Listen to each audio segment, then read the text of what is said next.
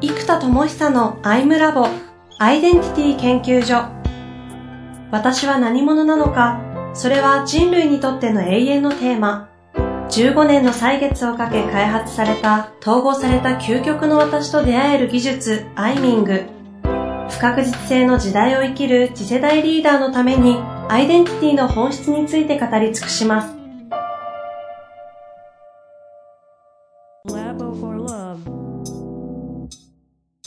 こんにちは、遠藤和樹です。生田智久のアイムラボアイデンティティ研究所。生田さん本日もよろしくお願いいたします。はい、お願いします。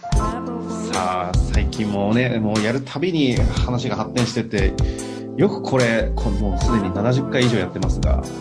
こんなに月1回ごとに進化するなと、まさに人類の進化を体現している男という感じを、毎回毎回その時その時のね、最新情報を出してるんで、嘘ないですからね、これ。えー、まあでもまだまだです。こっからですよ。あと一歩でやっと生まれるって感じです。だから今これ聞いてくださってる方々は、ね、まだ社会的に何者でもない僕を聞いてくれてるわけで、だって社会的に僕の名前って誰も知らないじゃないですか。なんかでも、ね、上の方って言うと変ですけど、結構みんな知ってるんですけどね。まあ、一部のね、そういうなんか、経営者の方々とか、人事教育マーケットにそうですね。一部の、その中でもやっぱ一部ですよ。僕は、かなり、あの、端っこというか、なんか、皆さんが歩んでる世界となんかちょっと、ある意味外れた世界の方にいるので、独自ですからね。うん、そう、独自といえばかっこいいんですけど、外れてるといえば外れてるので まあ、ここっからですね、こっから統合して、ね。ね。うん。まさに今、統合という言葉もありましたけども、前回の終わりがですね、ちょうど、今まで人類の進化って言ってる言葉ではなくて、こう、存在意義の進化。うん、がこう重要であると。そのためのフォーカスポイントとしてメタマーズパークというのがあって、今までそのためにジニアムというアプリだったり、そのメタマーというものを作ってきたので、今度はマーケティング要素として、アイデンティティシフト発明図鑑という図鑑を作り、よくやってるエデュケーションツーリズムの合宿ですよね。この4つがこう、メタマーズパークというところに向かって全てが向かっていっていると。うんそしてその先にあるのは存在の意義の進化だったんですが、この存在意義の進化っていうところをですね、今回はテーマにお話ししていきたいなと思っております。そうですね。これもやっぱ格論を詰めたことで、もう一回その指名レベルの言葉、もうちょっと人類の進化なんだけど、進化って何なのっていうのを、改めてアイデンティティの進化って最初思ってたんですよ。うんうん、でも、やっぱりそれアイデンティティの前だなっていう結論になって、ほうほうほう存在意義なんですよね。で、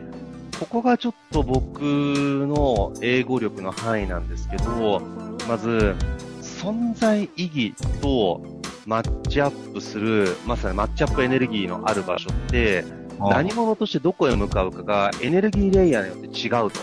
うん、で、まず何者としてどこへ向かうかの分かりやすいところでいくと、パートとゴールなんですね。つまり、あなたの会社の中でとか、今お仕事の役職はここです。パートはここです。そのパートとしていついつまでこの仕事を上げてください。いついつまでにこれだけ営業成績出してくださいっていう、パートとゴールというのが、あなたがどういう役割で何を目指してやってもらうかっていうことなんですよ。うん、なるほど、なるほど。で、ほとんどパートとゴールで仕事をすることに人々はもう苦しくなっちゃう。つまり私ではないかもしれない身を切って自分の一部のパートに押し込められちゃうと、ちょっときついと。うん、いうことで、これを今、避けたくなってきてる。つまり、パートすぎる状態を、まあ、イックっていう音がストイックっていう言葉があるように、パーティックになっていってしまうと、パート的性質が強くなりすぎてしまって、パートにはまりすぎる。だから組織の中の私というものが全てになっていってしまい、うん、アイデンティティとかがなくなっていっちゃうわけですよ。まあ、組織人とか〇〇会社の名刺がなくなった瞬間に、何者かよくわかんないみたいな状態が起こりうる時代があったわけですよね。うん、でもそれだけ一丸となってやる必要があった時代だったわけです。で、そこから今度、今やっぱりブームになってきてる、私は何者かなんですよ。で、これは今度、アイデンティティとビジョンが何者としてどこへ向かうか、アイデンティティが何者としてどんなビジョンに向かうのか？で、さっきのはどんなパートとして、何者としてのパートとして、どんなゴールを目指すのか？うん、パートとゴール、アイデンティティとビジョン。なので、ずっとアイデンティティとビジョンのことをずっと扱ってきてたつもりだったんですけど、実際僕が扱ってたり言ったりしてる言葉が若干違う場所があって、何かというとやっぱ存在意義という言葉なんですよ。うんうんうん、で、アイデンティティっていうのは例えば性別もアイデンティティだし、だからフェラーリオーナーだったら、フェラーリを持ってるという所有アイデンティティですよね。うんうん、とか、タワーマンションの何階に住んでる人とかっていうと、これも所有アイデンティティなわけですよ。うん、で、〇〇大学の人なんてもこれ学歴アイデンティティとかで、いわゆるアイデンティティって幅が広い。だけど、特に僕が言ってる、この自己認知している場所、自己定義ですよね、アイデンティティとは。言語化されたもの。うんうん、で、この自己定義たるアイデンティティというのは、えっと、主に僕が言ってるのは存在意義を言語化してると、主に言ってるわけですよ。何者としてって言ってるのは。うんうん、だ実はアイデンティティというのは、この存在意義というものを言語化したものであると。僕の言う自己定義。うんうん、存在意義ある自己定義を指しているので、ってことはやっぱ存在意義があって、これがまあ、エグジスタンスっていう単語で、一応表現できそうだ。ちょっと英語のニュアンスが僕弱いから、エグジスタンスで一応いろいろ調べるとどうもそれっぽい。けどニュアンスが怪しいっていう。うん。ちょっとイグジスタンスに相当するのがフォーサイト社会的展望。つまり、これから社会がどうなっていき、世界にとって日本はどういう役割であり、世界にとって人類はどういう役割なのか、そういう社会の展望というものを見た上で、そのために今こういうことをやる意義がある。という、つまり社会や世界というものに立脚しないと存在意義ってやっぱ作りにくいんですよね。うんうんうんうん、で、これは大きく言えばそうだし、組織のフォーサイトですね。組織組織は未来こうあってほしいとか、こうある未来があるはずだみたいな、えっ、ー、と、結果の先の洞察的未来。やっぱりフォーサイトなんですよね。この、その先を見た展望的要素。うんうんだから、遠望診療っていう言葉がありますけども、遠くを望み、えー、遠くを測っていく。そして、深く、まあ、おもんばかる。遠望診療がまさに存在意義レベルで考えることが診療であり、フォーサイト、展望レベルまで見るのが遠望であると。うん、うん、だから、この昔から、あの、賢人のことを遠望診療っていう、まあ、これ、いろんな言い方が診療遠望だったり、なんか、え、遠、なんか、ひっくり返ったらいろいろするんですけど、僕は遠望診療一番使いますけど、遠望診療という、えー、やっぱり存在意義と、フォーサイト、エグジスタンスとフォーサイトが存在意義と、えー、社会展望である。なので、これがやっぱエグジスタンスとフォーサイトが何者としてどこへ向かうかの根源的エネルギーで、これはね、ちょっと言語化しづらいんですよ、やっぱり。うん。で、だからこの言語化しにくい存在がいきなりパートに突っ込むと入らないんです。だから実はその関係性で言うと、アイデンティティとは存在意義を言語化し、パートとつなげるものなんですよ。もう一度、もう一度お願いします。存在意義、つまり何者としてどこへ向かうかが、エグジスタンスとフォーサイト、うん、アイデンティティとビジョン、パートとゴールっていうのがエネルギーマッチアップしますよね。うんうんうん、そうすると、エグジスタンスレベルのものをいきなりパートに突っ込もうとすると入らないんですよ。はいはいはい。だから、アイデンティティとは、エグジスタンスを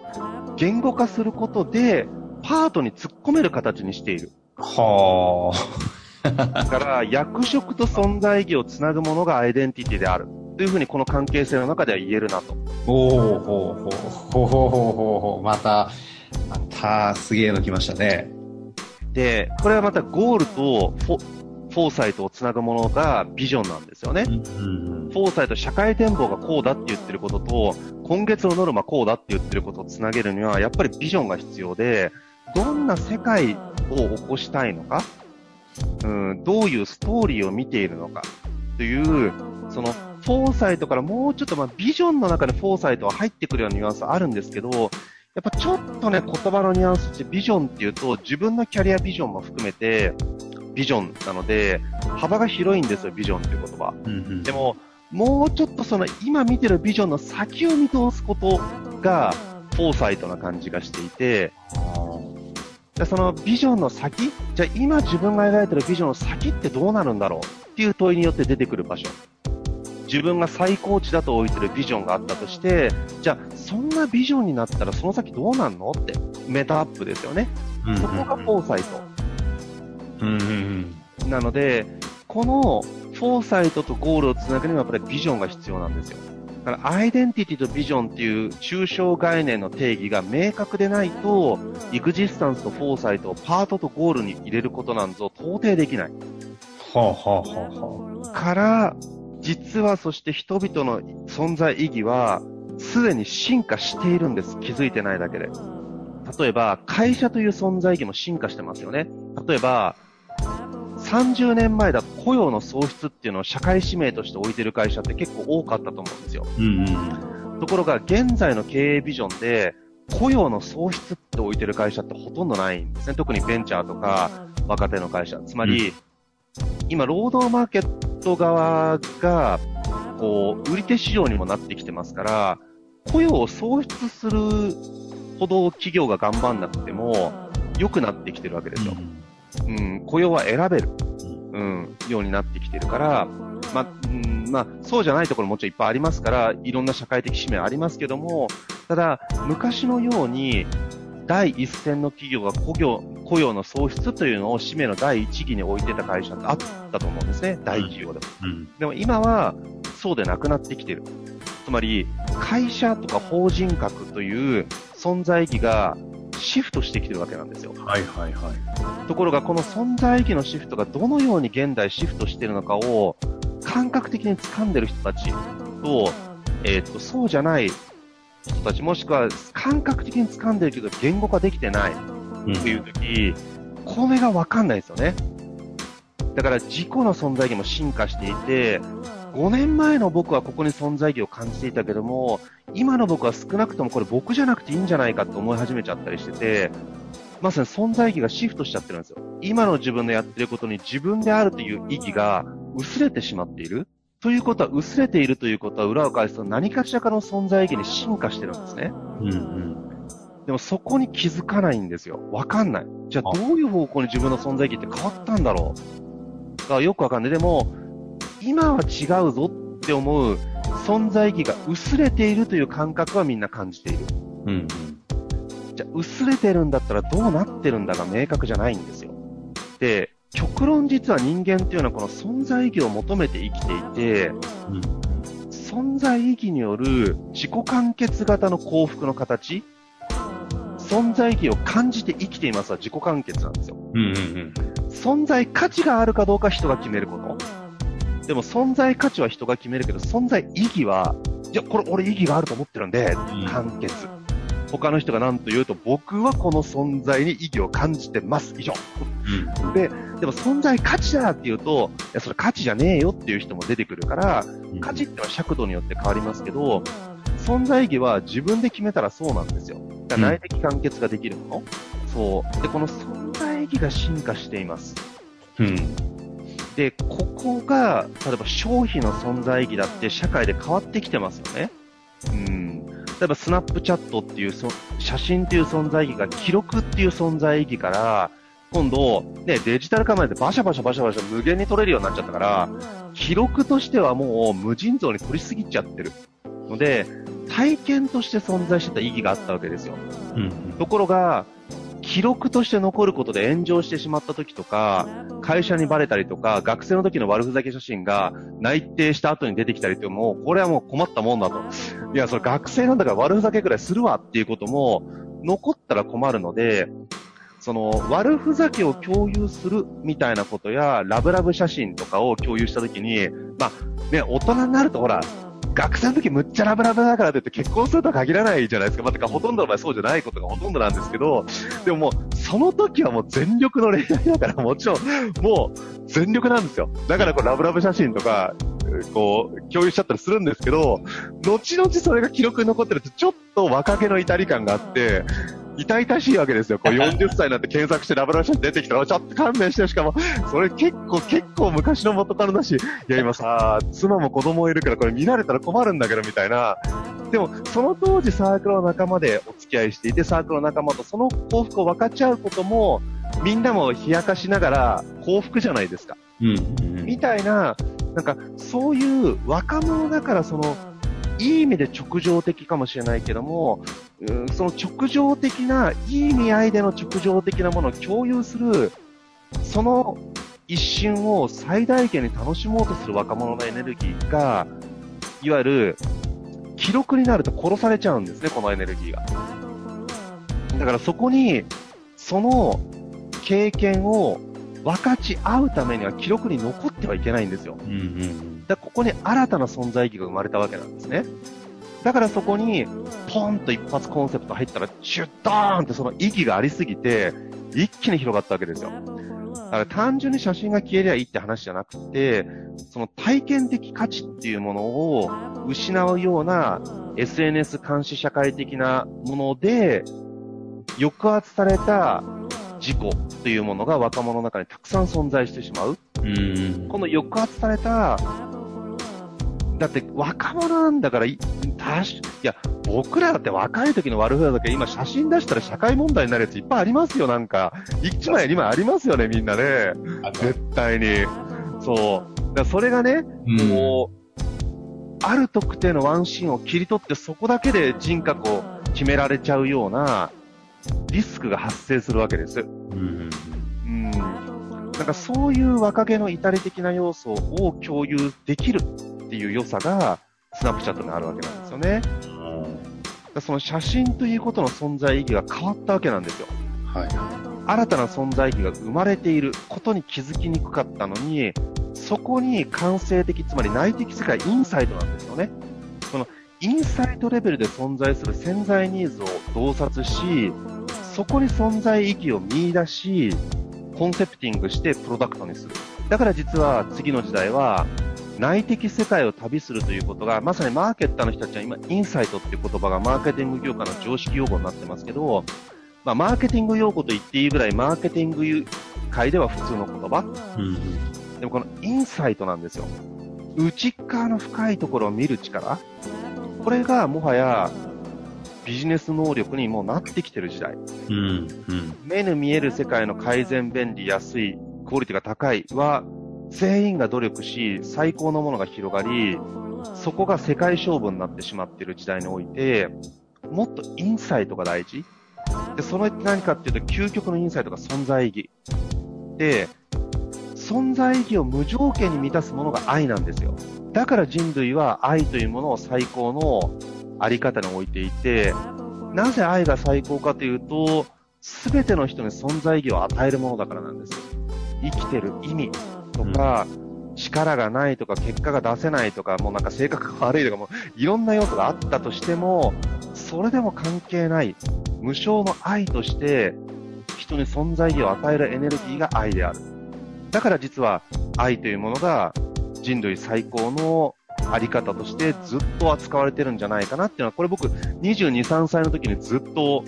一つ結論付けたことだったんですね。人類は存在意義を最も求めていて、それを無償で満たすものが愛である。僕はなんか愛っていう語るタイプじゃないから、存在意義っていうのと、それを満たす愛というのは、実は、あの、光と影というか、うーん、まあ、表裏の関係なので、愛を語るタイプじゃないから存在意義を語ってましたけど、まあでも実は同じこと。うん。うん。で、愛することにより存在意義も生まれていきますから。うん。うん、ね、これあの、具体的にちょっと生田さんをとってイメージで言うと、存在意義、そしてそのパートをつなぐためのアイデンティティ、社会的展望、ゴールをつなぐためのビジョンっていうのは、これ、生田さんをもってすると、例えば、パートってどういうふうな感じになるんですか？パートは例えばマーケッターとか、えっ、ー、と、本を書いてるたび、タイミングであれば執筆者、著者ですよね。あとか、デザイナーとか、コンセプターとか、ランナーや、まあ、アントレプレナーもやってますよね。うん。みたいな社会的役職、職業、職能を発揮してる場所がありますよね。これは社会的に説明しやすいですよね。これ生き方として言うと、でも生田さんの場合、例えば今みたいな著者とか、その、ど真ん中じゃない、自分のコアじゃないロールのパートっていうのは、これ、やらないって決めてるっていうのと違うんですかえっ、と、アイデンティティ発明家として担ってるパートなんですよ。発明家としてライターやってるし、発明家としてプランナーやってるし、発明家としてアントレプレナーやってるんですよ。だからアイデンティティをパートに突っ込んでるんです。だから、そのパートの部分だけ持ってこられて、例えば、ね、いや、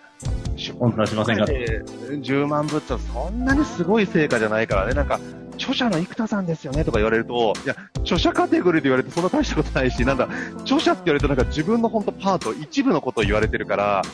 なんか、いや、それ、著者のって言われるとちょっと違和感あるぞってなる場所、うんうん、パートだからなんですよ。発明した理論の一部を出したパートでしかないので、自分の一部ではあるけども、アイデンティティにはなってないんですよ、僕の場合、著者っていうのは。うん。うんうん。になったパートですね。そういうことですね。うん。うん。これ、存在意義っていうのは、言語としては、ある種自己完結ものじゃないですか。そうですね。だここが、やっぱり、存在意義そのものが、今僕の中では、存在意義を進化させるもの、みたいな、人の存在意義を進化させる存在である。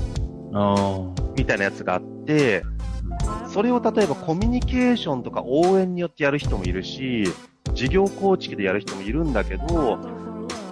僕はそれを発明って形でもたらしていく。なんで存在意義としては、まあ、存在意義を進化させるもの。という存在意義を勝手に感じてるし、勝手に自分でそう思ってる。はい。なるほど、なるほど。そんな感じですね。いや、限りなく感覚の話に近くなってきちゃうんで、言語化難しいかなと思ったんですけど、そういう感じ。それを存在意義の進化なんですね。存在意義のシフトではないんですね。存在意義は進化ですね。アイデンティティはシフトなんですよ。えー、っと、というのは、えー、っと、存在意義は進化する方向に、えー、時代は螺旋的発展をしている社会は。そうすると、陰と陽が一見退化しているように見えている陰の様子すらも、じゃあそのアンチテーゼによって螺旋が働いて、螺旋階段上に上がっているので、実は、例えば100年で見れば人類の精神とか、退化している側面もあるけど、総合的には進化していると思うんですね。文明もテクノロジーも。実は、すべてのことは、ね、2000年前の人類から今にすれば、あらゆることが進化してるじゃないですか。うん時間軸を大きく取ると、実は全てが進化してるんです。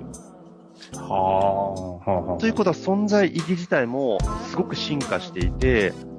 でそこに気づけてないとか、認知できてないっていうことはまず大きいですけども、認知してもらい、そこをちゃんと進化させて、存在意義のど真ん中でボンと生きるということも含めた、存在意義自体が進化すること。人類の。うん、うん。うん。っていうことが、人類って地球にとってどういう存在意義なんだろうね？とか、国家間によってどういう存在意義が私たちの国にはあるんだろう？貿易でどう黒字にするかしないかじゃなくて、世界において私たちの国の存在意義は何なのか、うん、じゃその存在意義を強化するためにはこういう貿易の形があるよねとか、こういう関わり方の形があるよねってことをもっと普通に論じられるような、ちょっと抽象度が上がりますよね。だからアイデンティティとパートが必要なんです。具体的に何するのがないと、これやっぱり無双の世界になってしまいますから、そこを統合したいっていう挑戦ですね。なるほど。で、意義の、存在意義の進化においては、アイデンティティとしては、パートにはめ込むためにもシフトしていかなきゃいけないぐらいの感じに近いんですか？えー、っと、アイデンティティはなんかこの存在意義を入れ込む粘粘土状の人形みたいなもんで、はい、ある意味、その瞬間どう定義するかはまた自由なので、うんうんうん、で、今発明家って置いてると一番一致感が高いから発明家に置いているわけで、なんで存在意義のエネルギーを粘土のように、なんか、いかようにでも形ができて、今発明家粘土になっていて、その発明家粘土の粘土人形が、えー、著者という制服を着ている。ロールは制服うん。で、まあ、存在意義が粘土で、えー、アイデンティティが粘土人形。みたいな位置づけですかね。ああ、なるほど。いや、非常にわかりやすいですね。ここの話は今までの過去、すべて一気通過、スコーンと通る回で、ちょっと統合的な回だったなという感じが。うん。で、これもね、マーケッターにスイッチ入れたから、うんうん、先月、あ、今月ですか。だから、はい、どうやったら伝わるのか必死になって考えてるんです、毎日。で、やっとこの一言だいやいや、これはまた新しい、まあ、概念に近いですよね。そうですね。まあ、言ってること変わんないですけど、でも、ようやくすっごいシンプルにわかりやすく伝わる概念が、まずパートとアイデンティティっていう言葉で、全てが説明できるっていうことなんですよね、まずね。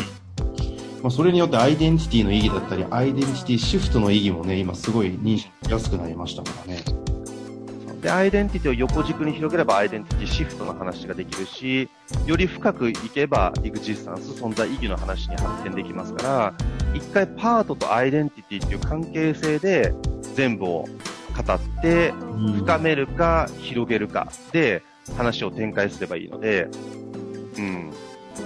やっとこのパートとアイデンティティのマップがあるんですけどね。このアイデンティティとビジョン、えー、パートとゴール。で、まあ、パートとワーク。で、アイデンティティとライフっていうものをこうくっつけたような図があるので、これちょっとまたいずれ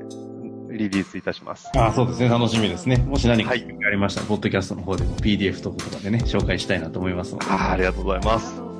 というわけで、今回もですね、えー、全部で4回にわったっていうかな。そうですね。曲の私の化身とはというところから、